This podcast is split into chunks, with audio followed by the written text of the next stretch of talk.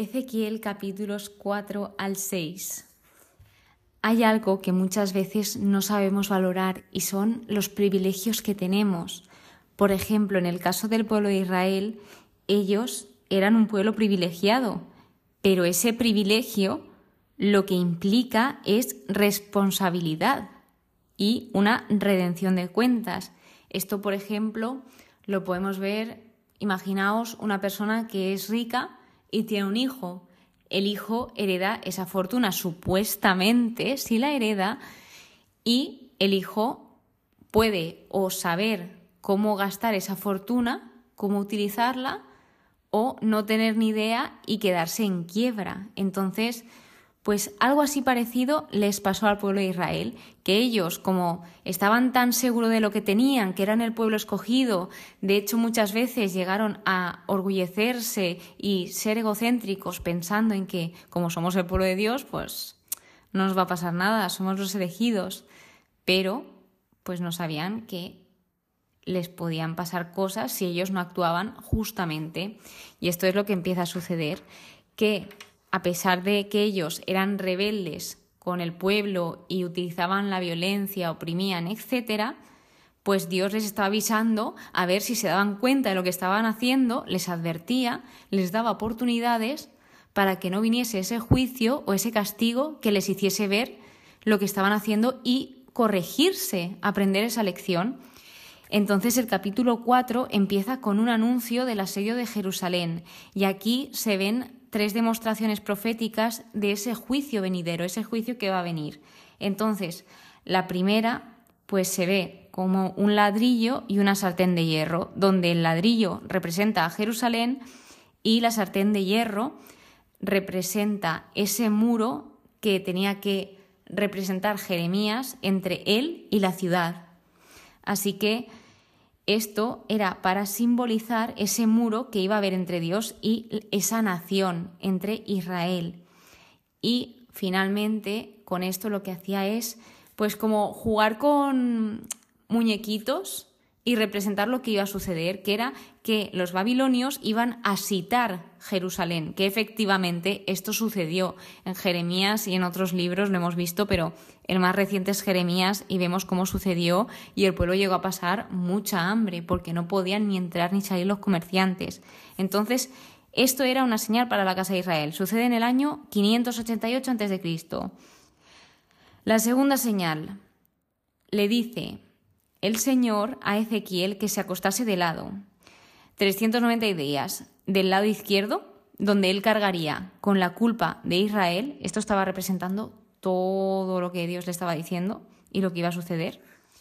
Y otros 40 días debía estar acostado de lado, pero esta vez del lado derecho, donde en esos 40 días él cargaría con la culpa de Judá, que en total eran 430 días representaba un día por año, porque si no hubiesen sido muchísimos más. Y también algo importante es que él estaba como atado con cuerdas. Esto realmente no he llegado a entenderlo muy bien, pero creo que pues o pudiese ser verdad o es una representación simbólica de lo que iba a suceder. Entonces, luego de esto, la tercera señal es explicarle a Ezequiel cómo iba a comer durante esos 430 días que él tenía que estar acostado. Y esto era para que ellos viesen, para que el pueblo viese cómo iban a comer ese alimento. Así que, como vemos, mientras él iba a estar acostado, no estaba completamente inactivo, sino que también Dios le dio instrucciones de cómo debía comer y cocinarse las cosas.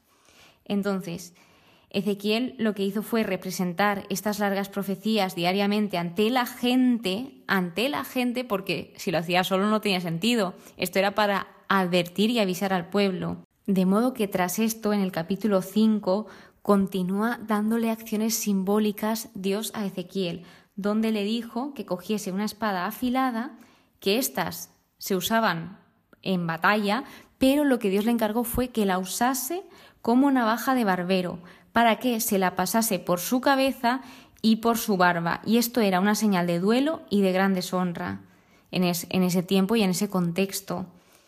y luego que en una balanza dividiese en partes lo cortado. Entonces, una vez dividido, lo divide en tres partes. El primer tercio lo que debía hacer es prenderle fuego y esto simbolizaba que iba a venir una peste y un hambre, una hambruna. Luego otro tercio debía de cortarlo con la espada, que esto simbolizaba que vendría espada. Y el último tercio debía esparcirlo por el viento, que simbolizaba las personas que iban a ser esparcidas por las diferentes naciones, iban a ser divididas. Entonces, sí que es verdad que también le dijo que tomase una pequeña cantidad y que la recogiese en el vuelo de su manto, pero que volviese a tomar un poco y que lo echase al fuego, es decir, que solo un pequeño, un pequeño resto quedaría pues protegido, que eso simbolizaba a ese resto que sería la base de esa restauración posterior, que es el resto de Israel.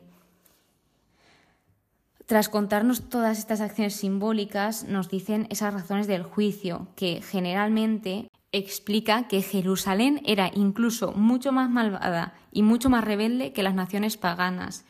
Y además que también ese juicio venía porque profanaron el santuario de Dios, profanaron el templo del Señor. Y tras esto que el pueblo rechazaba al Señor. Entonces, como consecuencia de esto, Dios también iba a rechazar a su pueblo.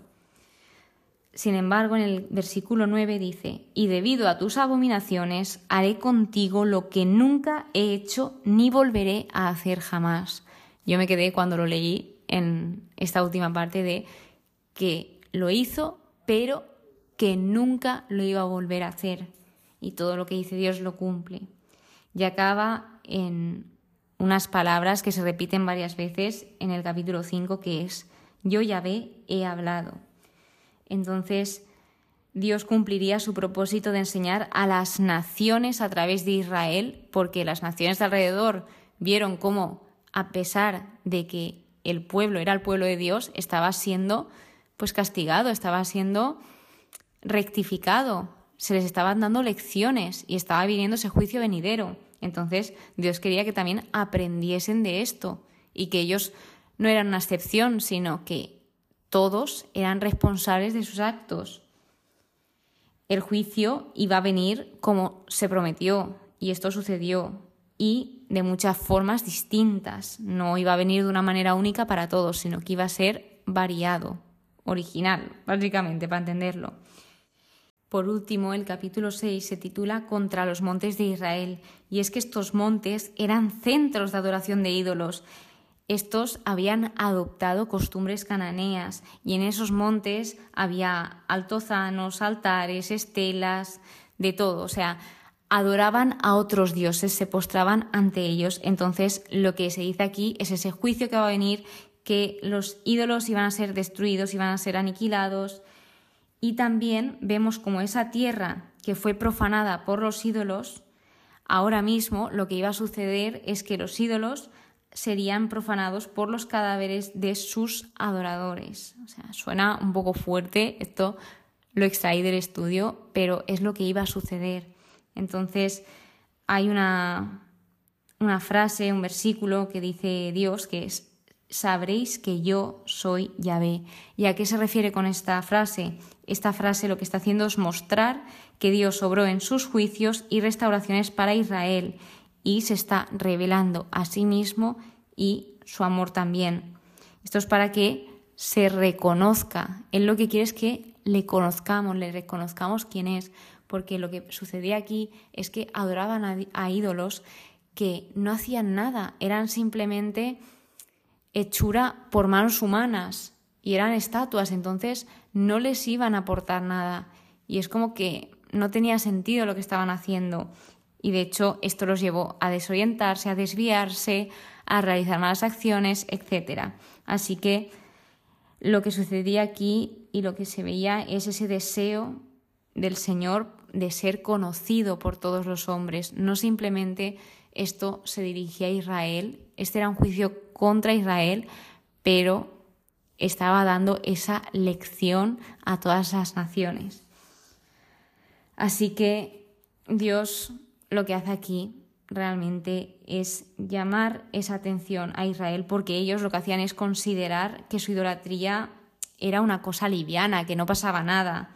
Pero, sin embargo, Dios los veía como grandes abominaciones. Es decir, muchas veces nosotros intentamos minimizar la gravedad de los pecados, pero generalmente esto es un gran fallo y un gran error y Dios nos quiere hacer ver esto, que hay cosas que no se deben minimizar porque nos pueden traer graves consecuencias y además es que nos, nos afecta a nosotros, porque Dios lo que quiere es que seamos felices y estemos bien y tengamos una vida plena. Así que, pues ojalá sepamos escuchar al Señor y ojalá sepamos aprovechar todos esos privilegios que se nos ha dado. Muchísimas gracias por estar aquí, muchísimas gracias por escucharme, espero que pases muy pero que muy buen día y que Dios te bendiga.